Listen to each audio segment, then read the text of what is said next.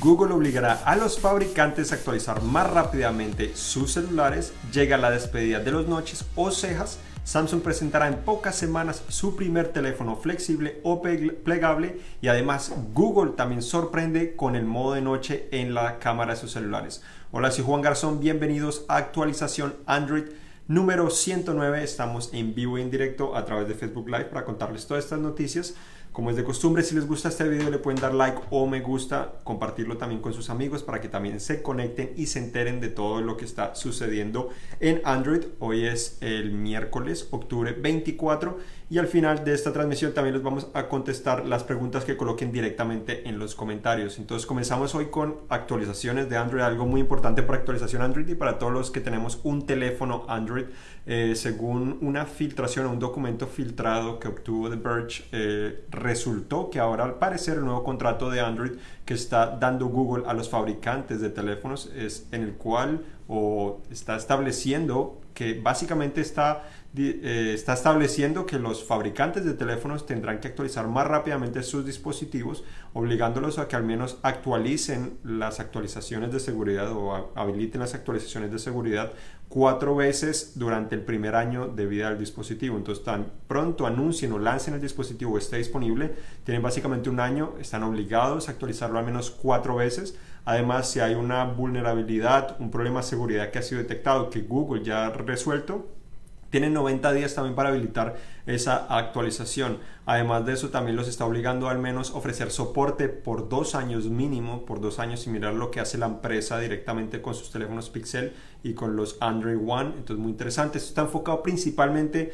a las actualizaciones de seguridad, no necesariamente a las actualizaciones de nuevas versiones de Android, pero obviamente es un paso muy importante para que... Eh, esas actualizaciones también lleguen más rápidamente. Lo interesante es que cuál puede ser la consecuencia de los fabricantes que no sigan esos, eh, esos parámetros es que al parecer Google no les permitiría utilizar eh, Android en las próximas versiones, no lo certificaría de cierta manera, o sea, podrían utilizar una versión no certificada de una manera u otra, pero eso también puede generar algunos problemas, entonces no les certificaría eh, eso. Esto va directamente no a que todos los dispositivos se actualizarían, si compras un teléfono de 50 dólares no significa que va a recibir esas actualizaciones, en el contrato estaría estipulado que básicamente esta obligación llegaría a teléfonos populares. Básicamente populares significa que venden más de 100.000 unidades o hay más de 100.000 usuarios. Entonces su paso importante, esto al parecer comenzaría a aplicar desde el enero del próximo año, el 31 de enero o, al parecer de este año, no sabemos exactamente, pero comenzaría en enero a a, de cierta manera hacerle seguimiento a estas actualizaciones y a los fabricantes para ver si cumplen con eso y obviamente no hay hay muchos teléfonos que se venden más de 100.000 unidades, obviamente sobre todo de empresas importantes, pero no necesariamente todos los teléfonos disponibles en el mercado son los que van a recibir este beneficio que ahora Google está implementando.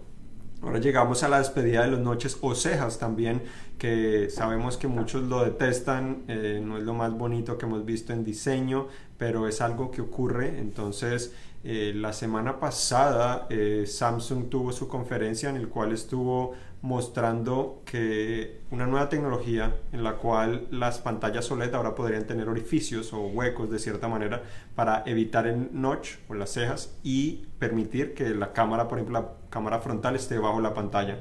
De esta manera, obviamente ayudaría a reducir eh, o a eliminar esos notches. Obviamente la pantalla también tendría una penetración y la cámara seguiría de todas maneras quitando un poco de espacio, pero igual es interesante ver que de alguna manera es un paso importante para que los teléfonos sean más bonitos y que la pura pantalla real esté llegando. No sabemos exactamente cuándo podría llegar eso, pero al parecer Samsung en China tuvo una conferencia donde estaba presentando también sus teléfonos, eh, los últimos A, que antes se llamaban Alpha de cierta manera, presentaron el A9S y el 6S y además dijo que el A 8S sería el primer dispositivo en integrar esa tecnología. Ah, no, es, no mostraron muchas imágenes, solo mostraron básicamente una imagen de un teléfono de toda pantalla, pero según rumores o el filtrador especialista en Samsung Ice Universe está diciendo que sería la tecnología que anunciaron la semana pasada de integrar orificios para que la cámara, diferentes sensores puedan estar integrados directamente debajo de la pantalla, inclusive el lector de huellas podría estar ahí, también podría estar también el reproducimiento de sonido de música directamente a través de la pantalla para que no necesite de cierta manera una bocina y también para ofrecer un mejor sistema de vibración eh, a través también de la pantalla, no necesariamente un motorcito que se siente que vibra más o menos, sino directamente en la pantalla. No sabemos qué otros beneficios podría traer ahí o qué también funcionaría o esos orificios qué tan grandes serían, pero es muy interesante que este sería el primer gran paso para lograr eliminar ese componente que no nos ha gustado mucho. Ahora pasamos a hablar de Google. Google eh, prometió que iba a llegar su función Night Sight o modo de noche en las cámaras y ya lograron filtrarse o se logró filtrar al menos eh, la versión de la cámara con este modo eh, habilitado.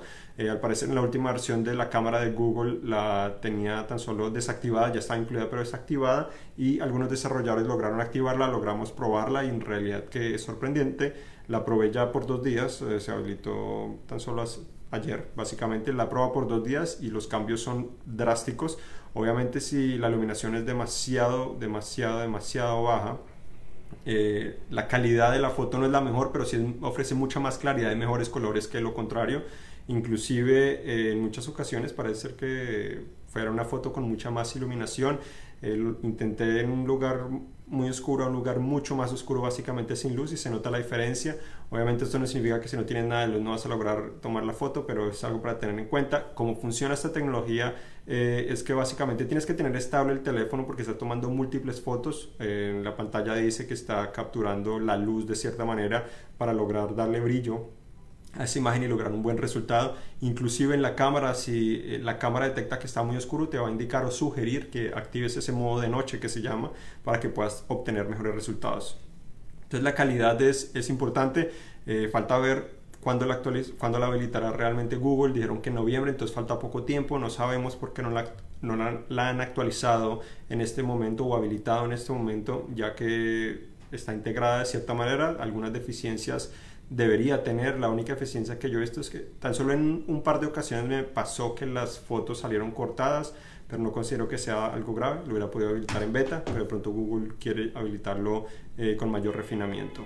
Eh, en cuanto a otras noticias, también tenemos que Samsung presentó o está sugiriendo un teléfono flexible que estaría presentando en su conferencia para desarrolladores la, a principios de, de, noviembre, el 7 y el 8 de noviembre, si no me equivoco. Publicó en Twitter un videito, unas imágenes donde está mostrando eh, nos está insinuando de cierta manera lo que podría ser ese teléfono plegable que hemos esperado por tanto tiempo o flexible de cierta manera. No sabemos si se llama el, Galaxy X como se ha rumorado por tantos años, porque ese teléfono se rumora todos los años que lo van a presentar en enero, lo van a presentar en enero y creo que han pasado aproximadamente cuatro años eh, con eso. Samsung ha declarado que no no ha estado listo hasta el momento porque ha encontrado algunos problemas para lograr realmente atraer o ofrecer algo útil en el mercado.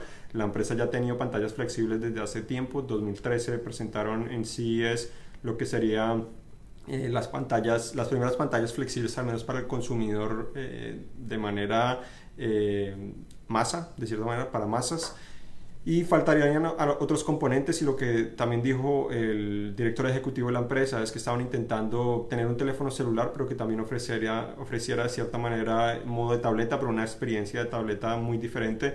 Entonces básicamente es un teléfono que se puede extender a convertirse en una tableta. No hemos visto el diseño no sabemos nada más pero estamos muy emocionados. Eh, allí estaré presente o espero al menos estar presente para traerles esa noticia. Ojalá si lo presenten me gustaría mucho verlo tener detalles y obviamente también traerles un video eh, de ese dispositivo. Tampoco se sabe si estará disponible inmediatamente, cuándo estará disponible, si será un prototipo, pero lo más seguro es que no creo que esté disponible inmediatamente, ni tampoco sabremos si de pronto vamos a conocer su precio. Por otra parte, también Facebook Messenger se actualizó finalmente. Esto fue una actualización de un rediseño que Facebook anunció en mayo de este año eh, con un poco más de colores hasta modo de noche y otras características. Eh, no estoy seguro si todas las novedades ya llegaron, pero comenzaron a habilitarlo para todos los usuarios. Algunos usuarios ya habían podido probarlo en los últimos meses y hasta ahora es que anunciaron oficialmente que ya está llegando a todos. Entonces, para que estén pendientes, hay más colores, eh, algunos cambios en el diseño interesantes. Esto, pues, obviamente no solo aplica para Android, sino también para iOS, pero es para tener en cuenta. Cuanto a otras noticias, también tenemos que eh, al parecer se espera que Samsung habilite la actualización de los Galaxy S9 y Note 9 comenzando en enero del próximo año. entonces podría estar un poco más tarde que lo que hizo con el S8, lo cual es un poco frustrante. Eh, lo interesante es que al parecer a finales de este mes, significa de pronto a principios de la próxima semana, Samsung estaría habilitando la versión beta de Android Pie para estos teléfonos, sobre todo los S9. No creo que el Note 9 de pronto reciba eh, este beneficio, pero sí para eh, los S9. Lo, obviamente generalmente tiene un límite de usuarios, no necesariamente todos los usuarios pueden probarlo y tienen que inscribirse directamente en su aplicación Samsung Plus o en Samsung Members una vez está habilitada esa página para que se puedan actualizar o solicitar ser participantes de, de esa versión beta. En esa versión beta pues traería muchas novedades, ya hemos visto algunas, cambio en el diseño, hasta en los botones de navegación eh, de Android podría también traer eh, modo de control de gestos, de navegación de gestos para eliminar esos botones de cierta manera, también los beneficios de la batería adaptativa, brillo adaptativo y otras mejoras en desempeño. Entonces son cosas para tener en cuenta, pero al parecer esto no llegaría sino hasta principios de 2019. También Motorola anunció que cuáles teléfonos o, que al menos algunos de sus teléfonos estarían recibiendo algunos beneficios o novedades que Google anunció con el Pixel 3 y Pixel 3 XL. Entonces teléfonos como los Moto G6, el X4, además también del Moto Z3 Play, el Motorola One. Son algunos de los teléfonos que están obteniendo estas novedades. Dentro de las novedades estaría Live Albums, que básicamente te permite crear eh, álbumes automáticamente Tan solo seleccionas la persona en Google Fotos y de esa manera cada vez que tomas una foto de esa persona se estará añadiendo a ese árbol para, a ese álbum para mantenerlo siempre actualizado de manera automática. Entonces es genial. Lo he probado o he probado esta tecnología sobre todo en Google Home Hub, que también publicamos nuestro análisis. Eh, recientemente de esa bocina o pantalla inteligente de Google, la primera de Google eh, oficialmente, porque habían otras como la Lenovo Smart Display que ya había mencionado anteriormente. Eh, funciona relativamente bien, detecta muy bien las personas eh, y hasta las mascotas, o al menos con las mascotas lo promete porque no lo he probado eh, hasta, esa, hasta esa parte, pero también promete que te va a mostrar las mejores fotos y no cualquier foto de esa persona y a veces me ha mostrado fotos borrosas, obviamente es la primera generación, entonces falta, falta refinamiento.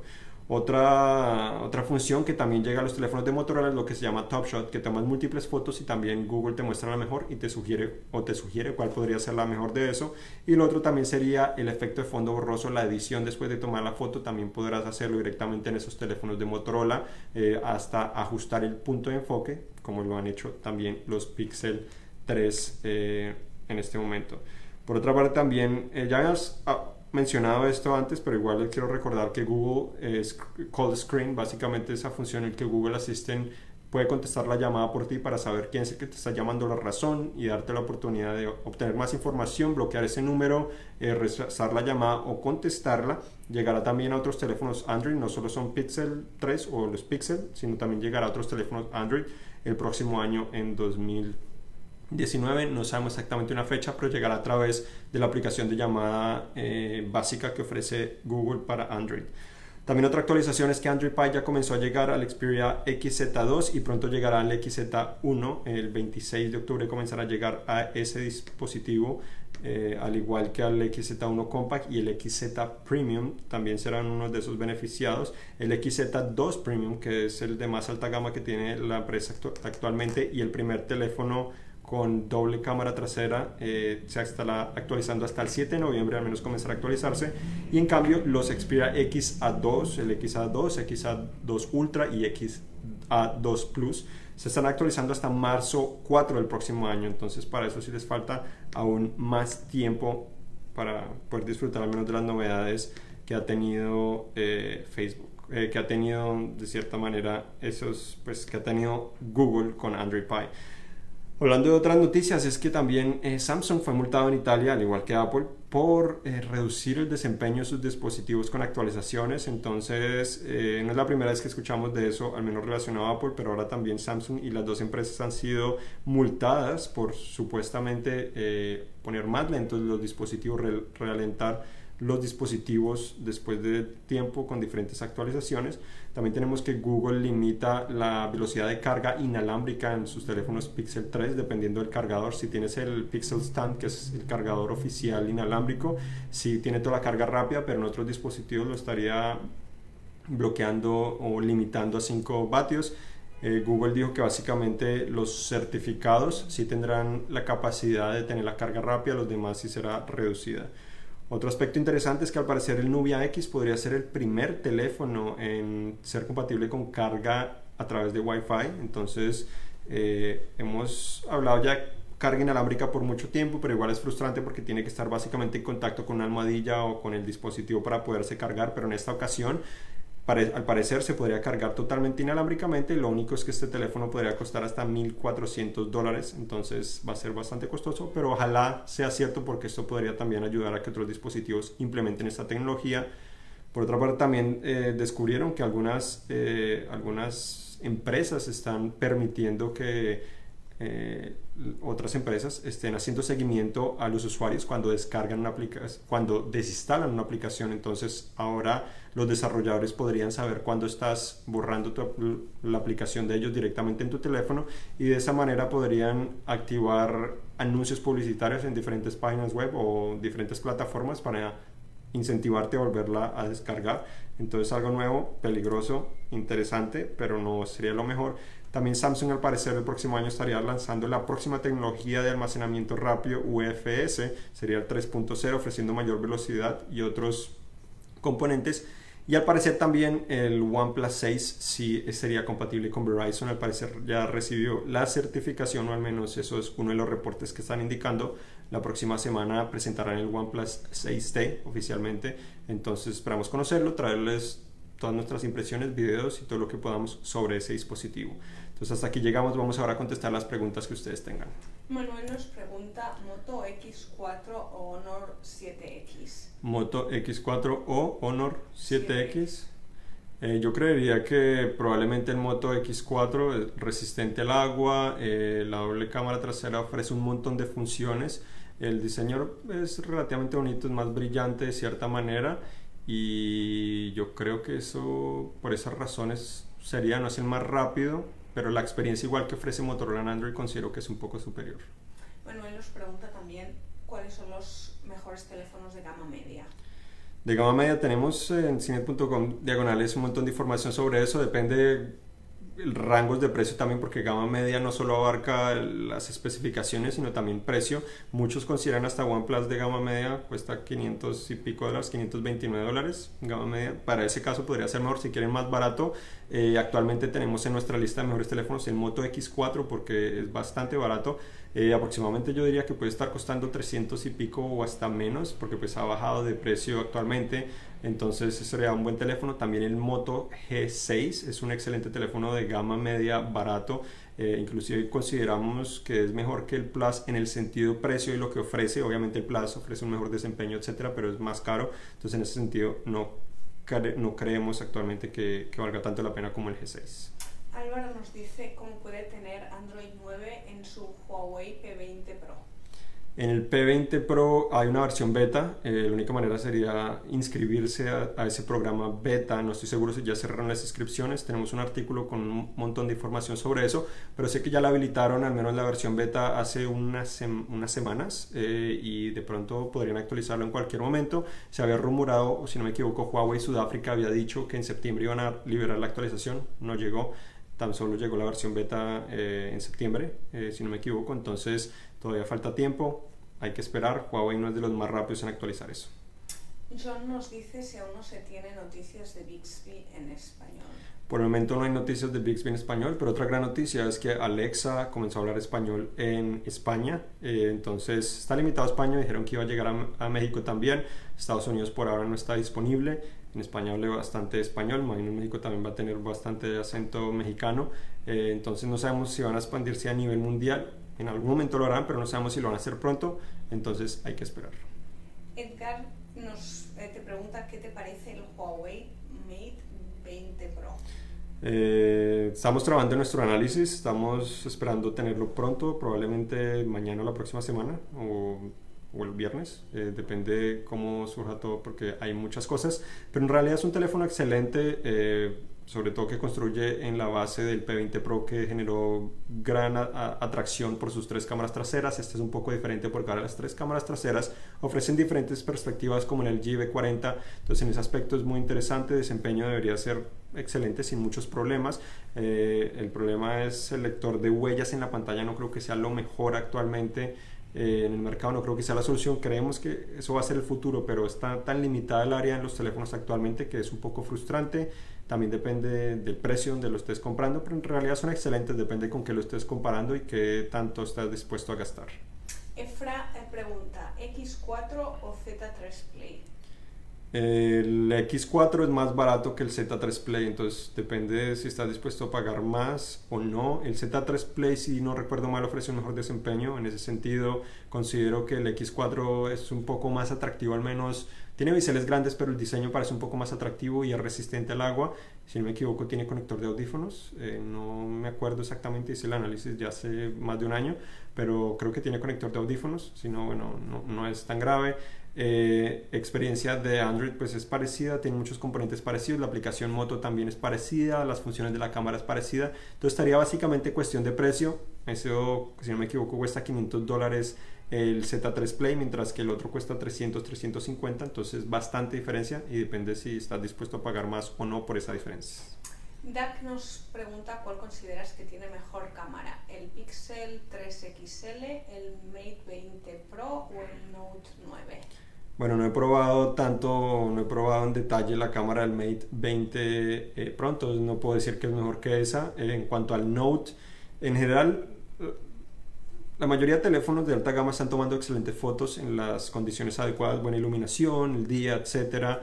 Eh, pero el Pixel me parece ser la más confiable, sobre todo después de utilizar el Pixel 2 por un año. Básicamente lo he utilizado por la cámara. Tengo un teléfono que lo utilizo para todo lo demás y ese ha sido para la cámara. Eh, es muy confiable, es más rápida, el modo de retrato es bastante preciso, no solo con personas, sino con objetos. Eh, además, si el objeto está en movimiento, también captura muy bien.